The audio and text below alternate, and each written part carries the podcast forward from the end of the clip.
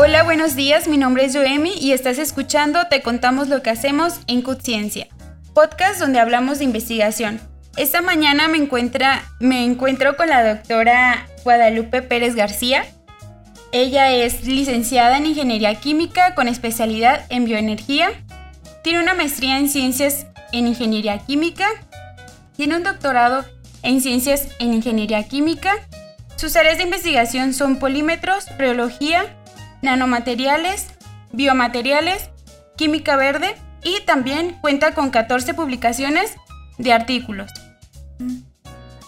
Cuenta con cuatro estancias de investigación y dos de ellas en España. Es miembro de la Junta Académica del Doctorado en Agua y Energía en el Centro Universitario de Tonalá. Es miembro de la Junta Académica de la Maestría en Ciencias en Ingeniería en Agua y Energía. Es investigadora nacional de nivel 1 en el Sistema Nacional de Investigadores.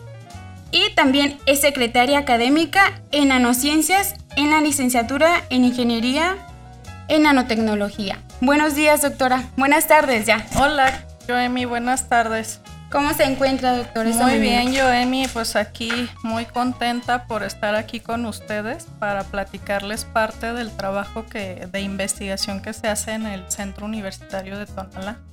Súper bien.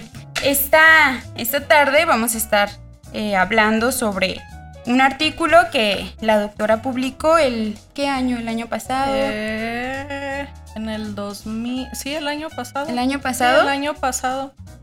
Este, Está reciente, es de mis publicaciones más recientes. Más recientes, ¿verdad? Este artículo eh, se tituló Compuestos macroporosos de poliacrilamida con nanopartículas de magmita magnemita. Magemita. Magemita. Eh, como absorbentes de colorante azul de metileno. ¿Correcto? Así es, Joemi. Eh, ¿Podría platicarme usted en qué se especializa? ¿Cuál es su principal línea de trabajo? ¿Qué hace para conocerla un poquito mejor? Muy bien, Joemi. Bueno, yo soy investigadora, eh, bueno, profesora investigadora aquí en el Centro Universitario de Tonalá. me especializo en, el área de eh, polímeros, hago síntesis de polímeros. Y bueno, a lo mejor los que nos están escuchando pues no saben qué son los polímeros. sí, me cuento. ok.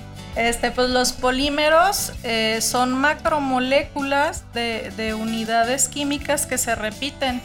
Una forma fácil de entenderlo es si los asemejamos a un collarcito de perlas, donde cada perlita es una unidad química este, y pues todo el collar en sí es el polímero. Entonces estos polímeros pues pueden tener cadenas muy largas eh, de, esas unidades químicas que se llaman monómeros. Y entonces yo me especializo en este tipo de, materiales que bueno en la vida eh, cotidiana los, los encontramos en todos lados. Aquí en la cabina, por ejemplo, tenemos ahí la computadora que tiene polímero, este, cuando nos subimos al coche, las llantas de nuestro coche están hechas de otro tipo de polímero. Este, y comúnmente, pues nosotros los conocemos como plásticos, ¿no? Ah, Eso es comúnmente. Entonces puede haber polímeros que son sintéticos, esos los hace el ser humano. Eh, y puede haber también polímeros naturales. Ejemplos de polímeros naturales, pues puede ser el algodón, puede ser la seda, etcétera, ¿no?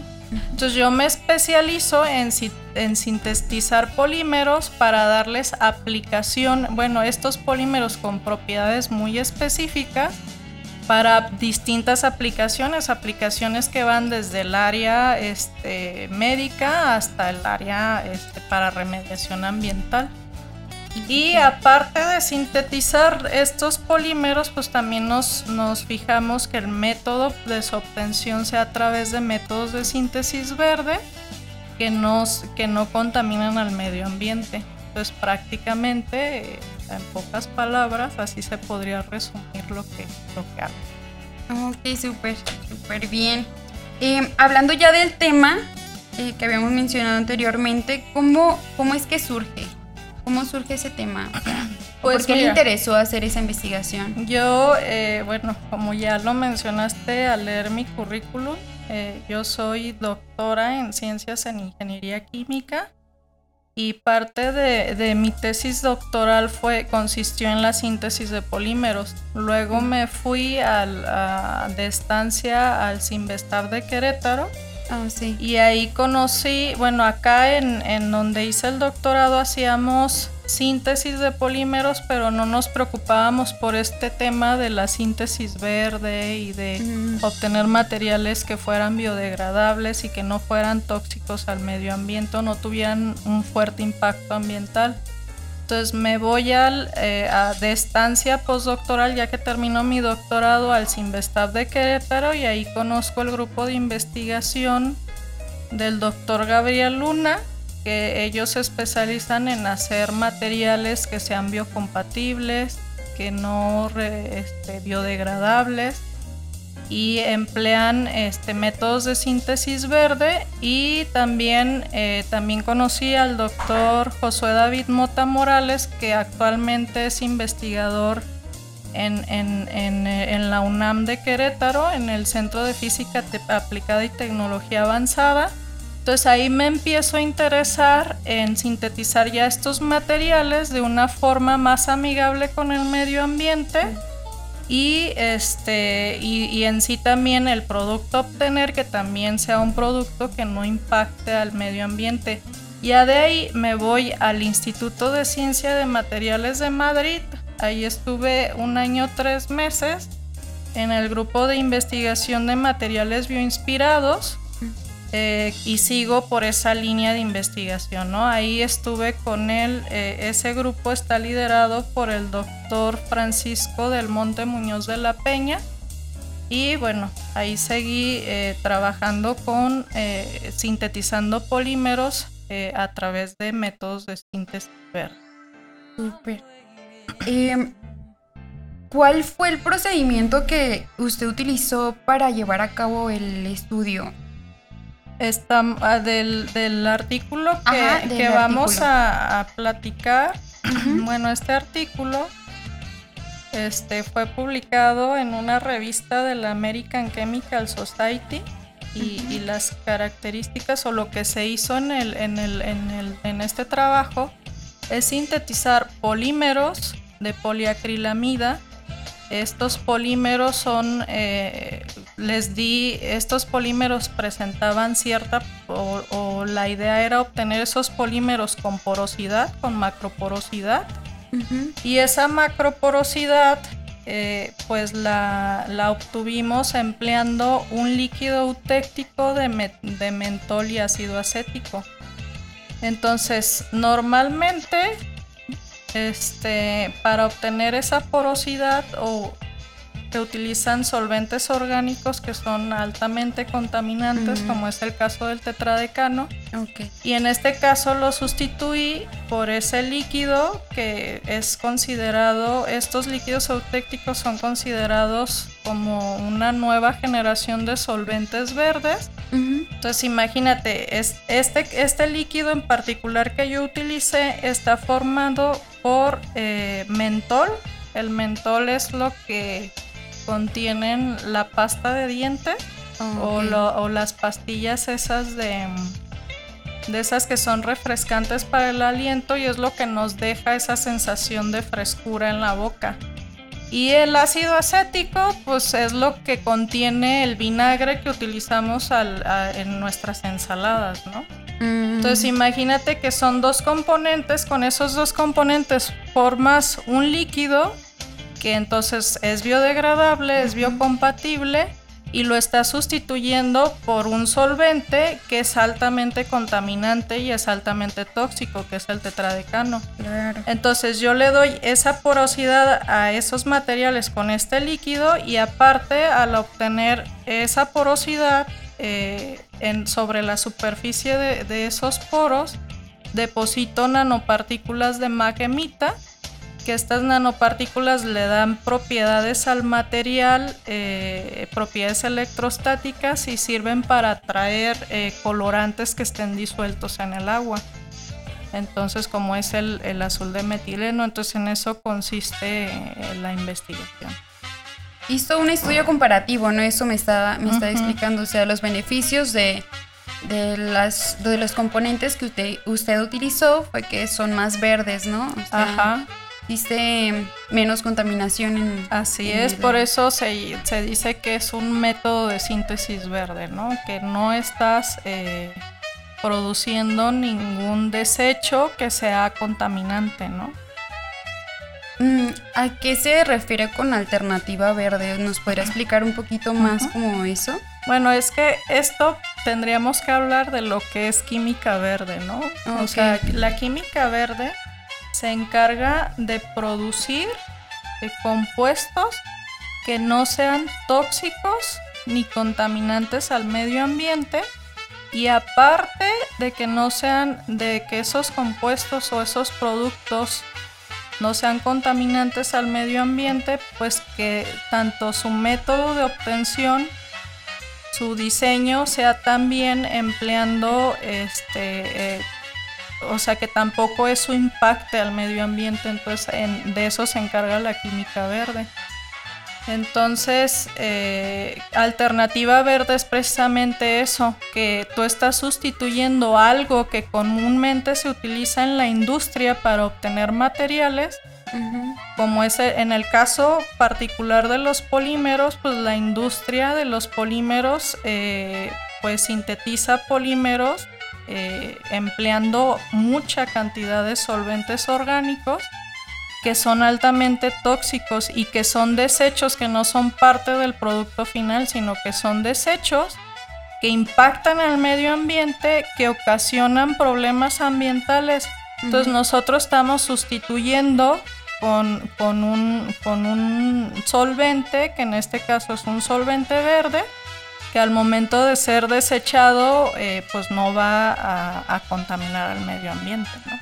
Pues eso prácticamente es utilizar alternativas ¿verdad? ¿Y era su fin de la investigación o el centro universitario se los pidió o usted este quiso? Pues es que ya cada vez más hay una mayor conciencia ambiental ¿eh? y nosotros como investigadores y como profesores te estás formando recursos humanos en donde ya los tienes que empezar a concientizar de que, de que ahora sí lo que se decía antes de que el fin justifica los medios, ahora sí ya no aplica ya no, eso, ¿no? ya no los justifica. Tú tienes que obtener ya materiales que sean para aplicaciones específicas para resolver alguna problemática social, pero también el método de obtenerlos también, este, o sea, vas a resolver un problema, pero si al momento de obtenerlos estás generando otro problema, pues como que ya no se le ve mucho el caso, ¿no?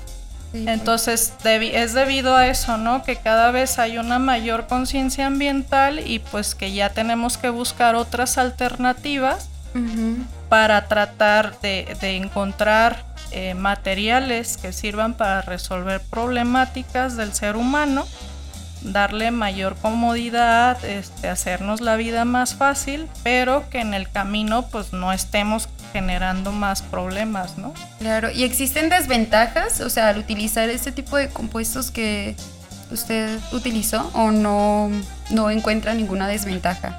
Pues mira, este, pues la desventaja pues sería tratar de convencer, ¿no? De que sí se pueden emplear otros métodos claro, o sea, este, tratar de competir con lo que convencionalmente se hace es difícil, ¿no? O sea, cambiar esa mentalidad, o sea, tú no vas a llegar a la industria y vas a decir, este, ya no utiliza este tradecano, utiliza este, este líquido de mentol y ácido acético.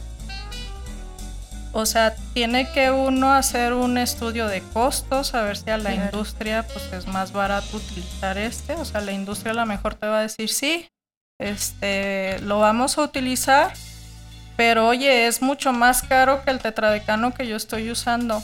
Me quedo con el tetradecano, ¿no? Y, y, ahorita pues todo el trabajo que se ha hecho está a escala de laboratorio, ¿no? Hace ah, falta todavía como que llevarlo a escala industrial y para eso pues hay que hacer un estudio de mercado, hay que ver qué es lo que se utiliza comúnmente en la industria para empezar ya a convencer de, sustituir este, lo que convencionalmente se hace con nuevas alternativas que sean eh, que perjudiquen menos al medio ambiente.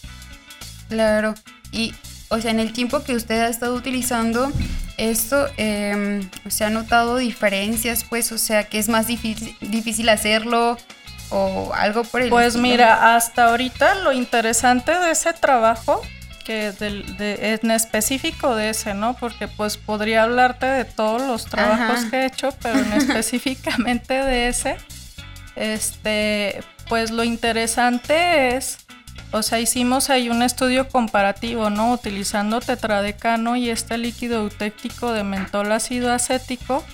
Y pues la estructura porosa que nos da el utilizar mentol ácido acético, pues es mucho mejor mm, que la del tetradecano. O sea, las propiedades que le da el material es mucho mejor que utilizando tetradecano, que utilizando el solvente orgánico tradicional, ¿no? O sea, esto te da una mayor área superficial, y eso impacta en el rendimiento que tiene el material a la hora de remover el colorante.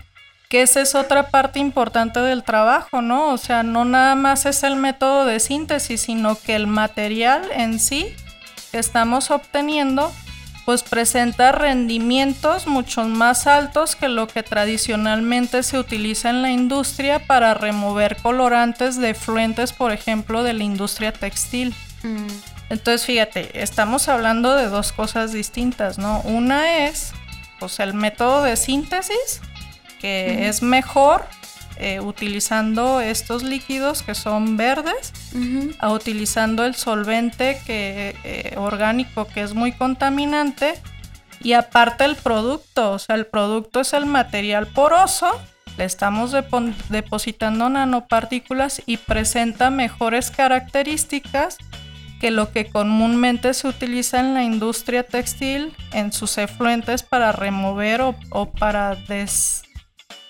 para quitarle el color a esas aguas que están obteniendo este al final ¿no? del proceso. Entonces ahí como que estamos atacando este, dos problemáticas, ¿no? De hecho mencionaba una parte en la que decía que podía reutilizar, ¿no? Eh, varias veces. Este... El material. Ajá. Esa es otra ventaja, pero aquí ya estamos hablando del producto, ¿no? Del ah, material. El material tiene varias ventajas, ¿no? La, eh, o sea, la, una de las características, o sea, ya ahora nos centramos al material, ¿no? Las características del material ya dejamos a un lado la síntesis, ¿no? Que ya vimos que la síntesis ofrece ventajas, ¿no? Ahora hablando por la parte del material, el material presenta superficie específica de 30 metros cuadrados por gramo.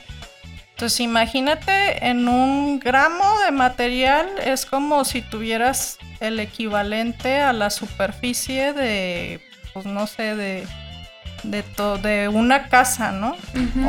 Más o menos, ¿no? o sea, ah, o, de un de un espacio grande, de una cancha de fútbol o no sé, no no sé las este la conversión, las mediciones, lo que mide una cancha de fútbol, pero yo me lo imagino así, ¿no? Imagínate, en un gramo de material tienes una área superficial muy grande, ¿no? Mm.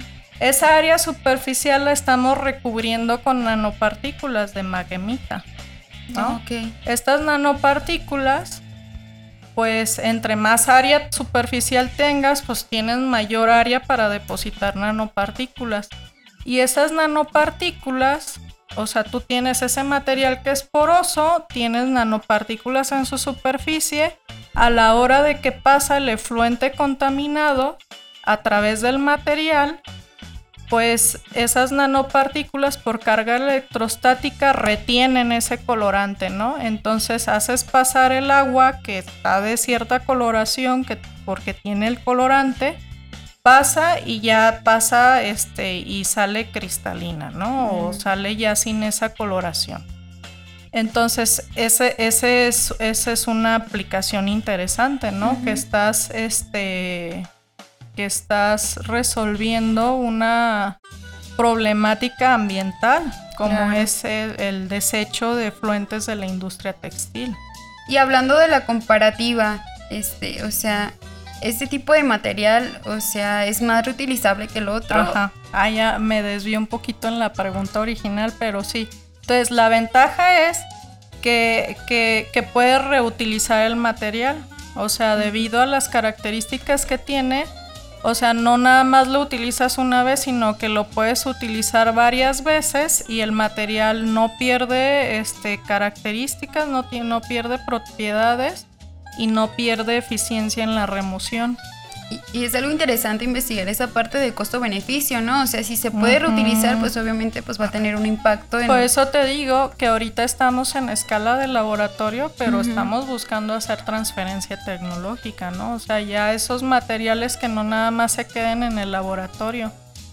Y para empezar a hacer esa transferencia de laboratorio allá a la industria o a la vida este, cotidiana, pues hay que hacer un estudio de costos, hay que hacer un estudio de mercado a ver qué materiales son los que se utilizan comúnmente para ese, eh, con ese fin, este, qué tan caros son en comparación del de nosotros, qué tan fácil es hacer el de nosotros en comparación del otro. Entonces son muchas cosas que se tienen que considerar esa es la razón también por la que muchas veces los proyectos se quedan ahí en el laboratorio, ¿no? Que es difícil brincar de la parte del laboratorio a escalarlo ya a nivel industrial, ¿no? Sí, claro. Em, ¿Cómo podría explicarnos o, aterrizarlo un poquito más a las personas que no tenemos contacto a un, eh, a un laboratorio, ¿no? Que nos puede explicar, ¿no? Pues este estudio se puede como explicar con algo que nosotros este, entendamos un poquito más o cómo le podríamos... Este, bueno, es que aquí eh, también por radio es difícil este, poner ejemplos, ¿no? Porque tienes que hacer la descripción este, más verbal, pero este, pues en alguna ocasión ya me habían entrevistado y, lo mismo, ¿no? La, la, es que está difícil imaginarse. Pero a ver, ¿cómo podemos decir este para que la gente entienda? Entonces, voy a tomar de ejemplo eso y luego ya esa experiencia que tuve y lo voy a tratar de, explicar, ¿no? Entonces, estos materiales es, sí conoces los gises que antes utilizaban los maestros para dar la clase, ¿no? Sí, sí. O sea, son así, ¿no? Ajá. Entonces, si tú los ves en un microscopio, sí saben lo que es un microscopio. O sea, que aumenta y ves si tú lo ves en un microscopio, pues vas a ver poros que son del tamaño de micras. O sea, son tamaños muy pequeñitos.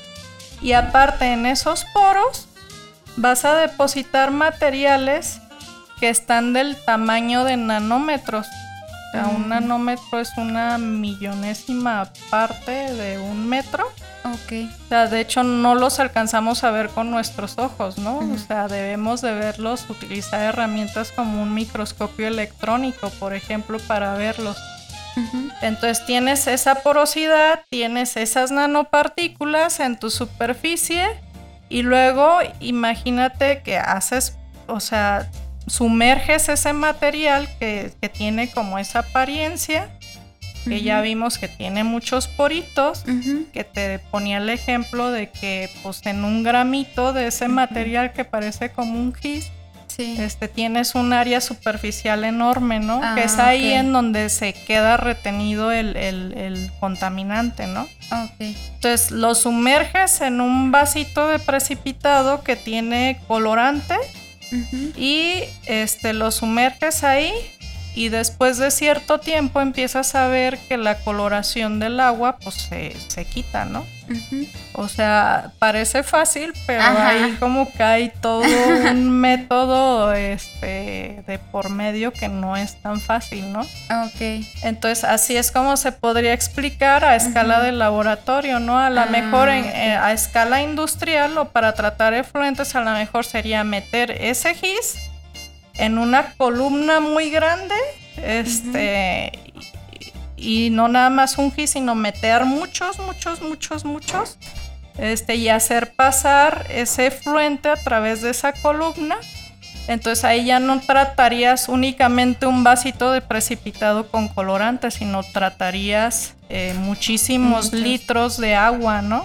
Ok. Entonces así es, es la forma más simple que, en que se podría explicar, ¿no? Ah, ok. Entonces los beneficios de este estudio, o sea, ¿a qué, a qué fin llegan, no? O sea, eh, ¿a limpiar el agua? ¿O qué es el limpiar O sea, la finalidad es esa, ¿no? O sea, encontrar materiales diferentes a los que actualmente se utilizan que presenten propiedades avanzadas, o sea, propiedades distintas a las que comúnmente se utilizan para remover distintos tipos de contaminantes, ¿no? No nada más los colorantes.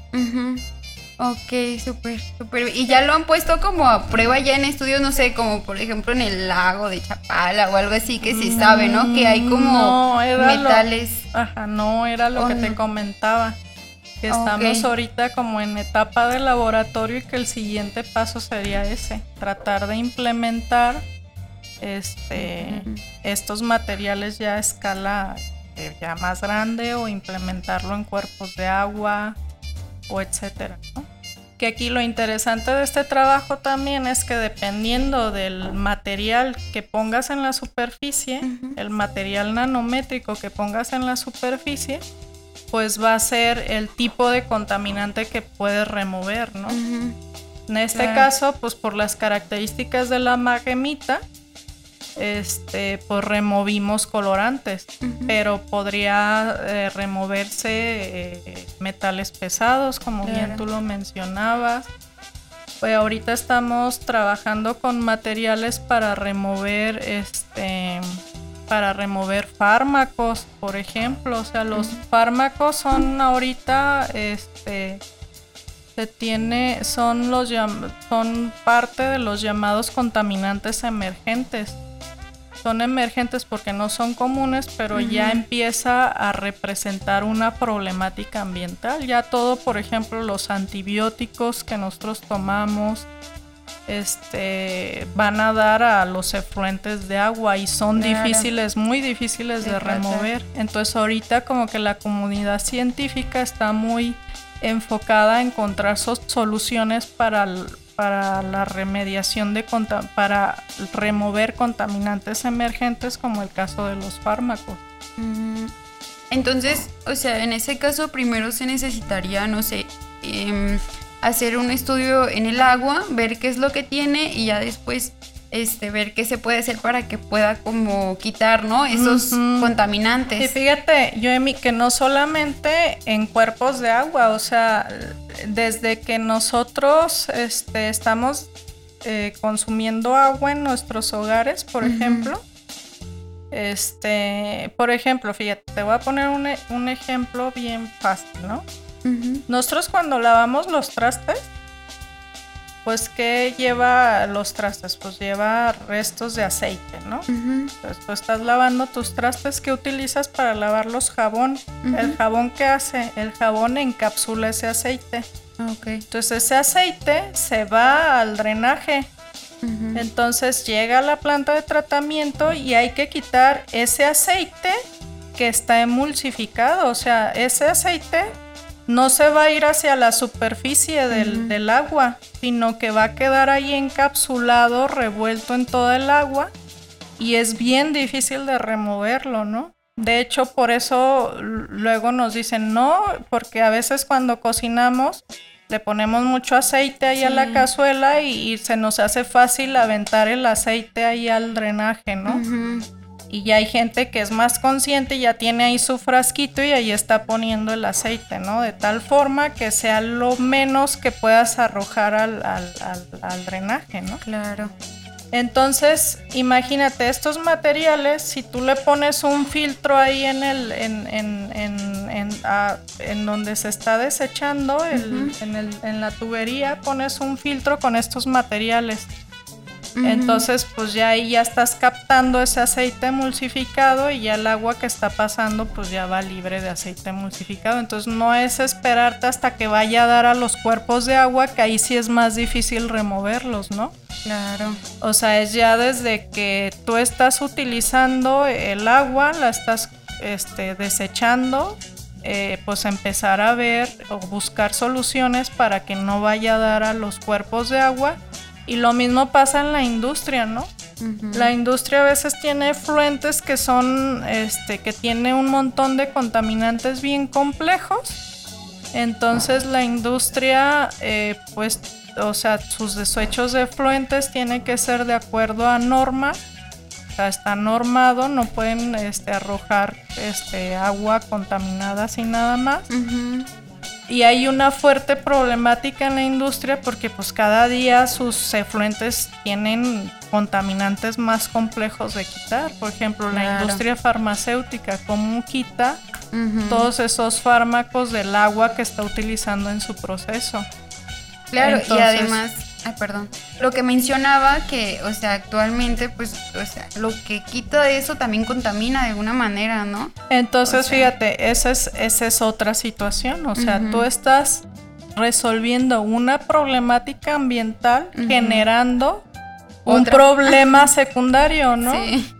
Entonces, esa es la mentalidad que ya nos tenemos que cambiar, ¿no? O sea, de que no se trata nada más de encontrar materiales, que sirvan para resolver una problemática, sino que también el método de obtenerlos y el mismo material no, no vaya a representar una fuente de contaminación secundaria que después pues es como decir, ah, resuelvo un problema y más adelante me preocupo del otro problema que generé, ¿no? Y es una cadenita ahí que es, eh, que se forma ahí un círculo medio raro, ¿no? Claro. Entonces fíjate que eso es parte de lo que trata la química verde, ¿no? O sea, de hecho hay hasta varios principios de la química verde y uno de esos principios es precisamente eso. La sostenibilidad. O sea, si tú vas a, generar este productos que van a ser tóxicos al medio ambiente, pues no los generes, ¿no? Ajá. Claro. O sea, ¿por qué te vas a enfocar en resolver algo que tú estás ocasionando? Entonces ya no. O sea, a eso se dedica o ese es lo que trata de hacer, la, es el concepto de química verde, ¿no? Claro. Eh, ahora, no sé, este, me pregunto cómo, cómo está eso de la investigación ¿no? en México, de, de este tipo de, de investigaciones que se hacen, ¿no? Para no contaminar, para resolver ese tipo de problemas? ¿Qué tan difícil es, o sea, ser investigador en, en México, en Jalisco, para resolver este tipo de problemas, ¿no? Como sociales, económicos, ¿a qué eh, pues retos se ha enfrentado usted? Fíjate que, bueno, bueno, hablar de, de, esto, de la investigación en México, aquí en Jalisco, pues es un tema que yo creo que nos nos llevaría muchas horas a estar platicándolo, ¿no? Pero por ejemplo aquí en Jalisco pues sí hay convocatorias que salen para resolver problemas así ambientales, ¿no? Por ejemplo una convocatoria para resolver eh, la problemática que se tiene este, de metales pesados, por ejemplo en la laguna de Chapala, o sea sí hay este, sí hay intención del gobierno por resolver todas esas problemáticas, ¿no? Pero muchas veces como que el sistema eh, no nos permite como investigadores dedicarle tiempo a porque como que estás enfocado que a hacer publicaciones científicas porque eso es lo que te pide el sistema nacional de investigadores. Este estás enfocado en dar clases estás enfocado en otras cosas y es difícil, ¿no? Estar en esa pero sí, pero sí hay intención por parte del gobierno de resolver todas esas problemáticas y nosotros como investigadores también sí hay este, intención también de apoyar al gobierno y que la investigación no solamente se quede en el laboratorio, ¿no? Entonces, bueno, esa es, esa es la, eh, lo que te podría decir. Este, ahora a nivel nacional está el Consejo Nacional de Ciencia y Tecnología, también que también eh, saca convocatorias en donde sí da apoyos a, hacer investigación este, para resolver problemáticas, ¿no? Claro. Y un ejemplo bien eh, que tenemos aquí cerca, o sea, para mencionar es ahora con lo de la pandemia de COVID, pues sí, la, la, CONACYT sí sacó convocatorias a investigadores a nivel nacional eh, que tuvieran propuestas para resolver este, la situación, ¿no? Entonces, sí hay, este, es difícil obtener esos recursos porque compites a nivel nacional o así en el caso de aquí de Jalisco, aquí a nivel estatal, pero sí hay este, apoyos. Este, no son tantos apoyos como se quisiera, ¿no? ¿Por qué? Pues porque pues este, no se tiene los recursos. O sea, si nosotros nos comparamos con los recursos que tienen países primermundistas, pues nunca, o sea, hay un, un desfase enorme, ¿no?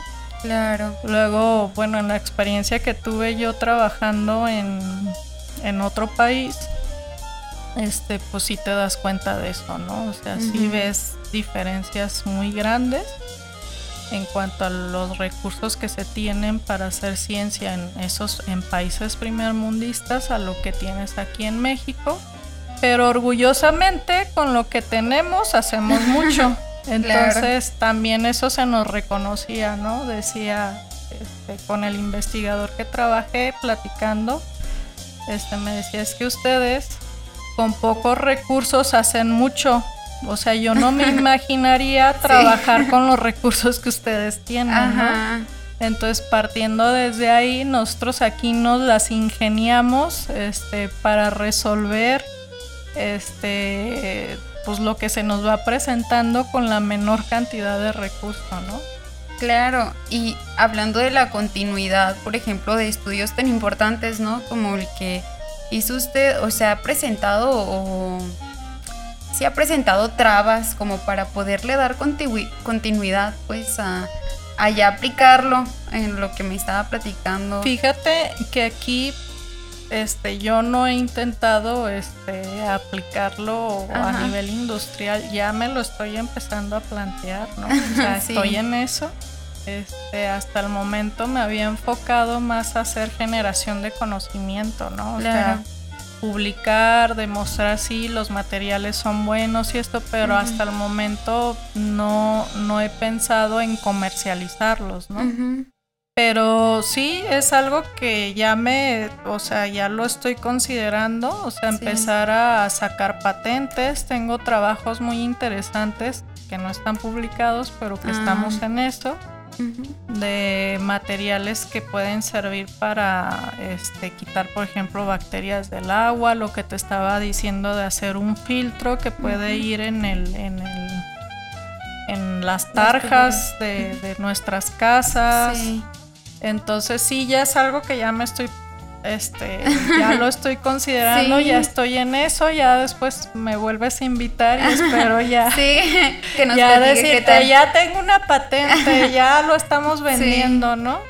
Estaría súper bien, sí, aparte de la, de la solución, ¿no? A los problemas que, que, pues nos atañen y nos van a seguir afectando. Es que fíjate que parte de ser científico es eso, ¿no? O sea, es tener la mentalidad de resolver problemas sociales, no de que se queden en el laboratorio. Por eso te digo que ya lo estoy considerando, seriamente.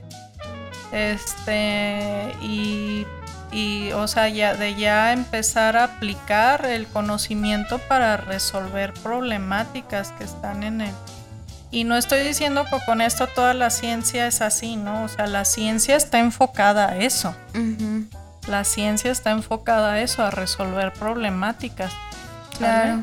Solo que pues y el todo, tiempo y, demás, todo lo que tenemos en la actualidad es porque se hizo una investigación y se hizo varias experimentación y se hicieron un montón de pruebas y se hizo ciencia.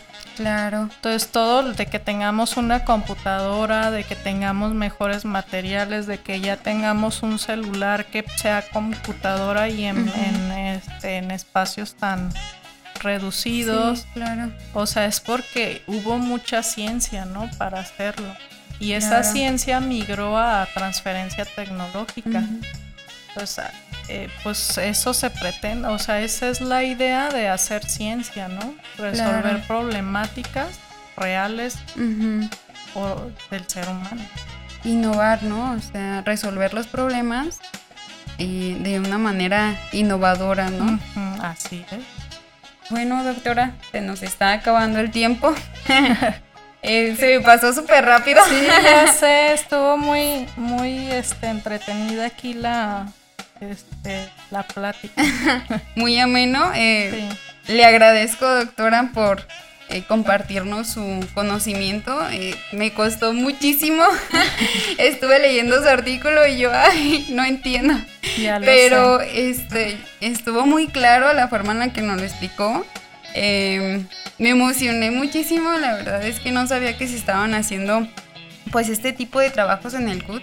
Está muy interesante que vengan aquí a platicarnos y que veamos que tenemos a grandes personas aquí muy ilustres haciendo muchísimas cosas súper interesantes y trabajando pues para el beneficio de todos, ¿no? En un futuro. Y son, este, o sea, son el futuro, son investigadores que nos van a ayudar a hacer la realidad eh, mucho más eh, amena, ¿no? Pues, pues le agradezco, doctora. No, pues nada que agradecer, mí, al contrario, o sea, a mí me dio mucho gusto que me invitaran. Y como bien lo dices, o sea, aquí hay muchos investigadores claro. este, que hacen cosas muy interesantes y abrir este tipo de espacios para que toda la comunidad conozca qué es lo que se hace en el centro universitario, pues es, es muy bueno, ¿no? Sí, con respecto a eso, eh, estaba pensando en que si usted quisiera o si alguno de nuestros eh, radioescuchas quisieran trabajar en alguna investigación con usted, acercarse, conocer su trabajo, eh, pues no sé si podrían con, o sea, mm, contactarse con usted. sí, claro que sí. Sí. Em, este, actualmente, bueno, tengo alumnos de las carreras de bueno, del doctorado en agua y energía, la, de la maestría en ciencias en ingeniería del agua y la energía y, en, y alumnos de la licenciatura en ingeniería en nanotecnología, pues que han hecho cosas muy interesantes. De hecho, bueno, ese artículo del que estuvimos platicando el día de hoy, pues fue desarrollado por alumnos de los posgrados que mencioné pero tengo muchos otros en los que alumnos del, de la carrera de nanotecnología han desarrollado y es un orgullo saber eso, ¿no? Que son los alumnos realmente los que hacen la mayoría del trabajo, entonces darles el reconocimiento, ¿no? A los alumnos. Este, y sí, si alguien me quiere contactar, este, dejo mi correo.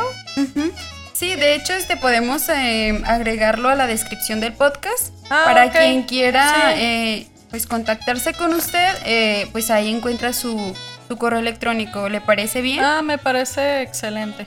Entonces, por mi parte sería todo. No, pues muchas gracias otra vez, Joemi. No, a usted. Este, espero que estén teniendo un lindo día y que tengan una bonita semana. Y gracias por escucharnos. Hasta luego, esto es Ciencia.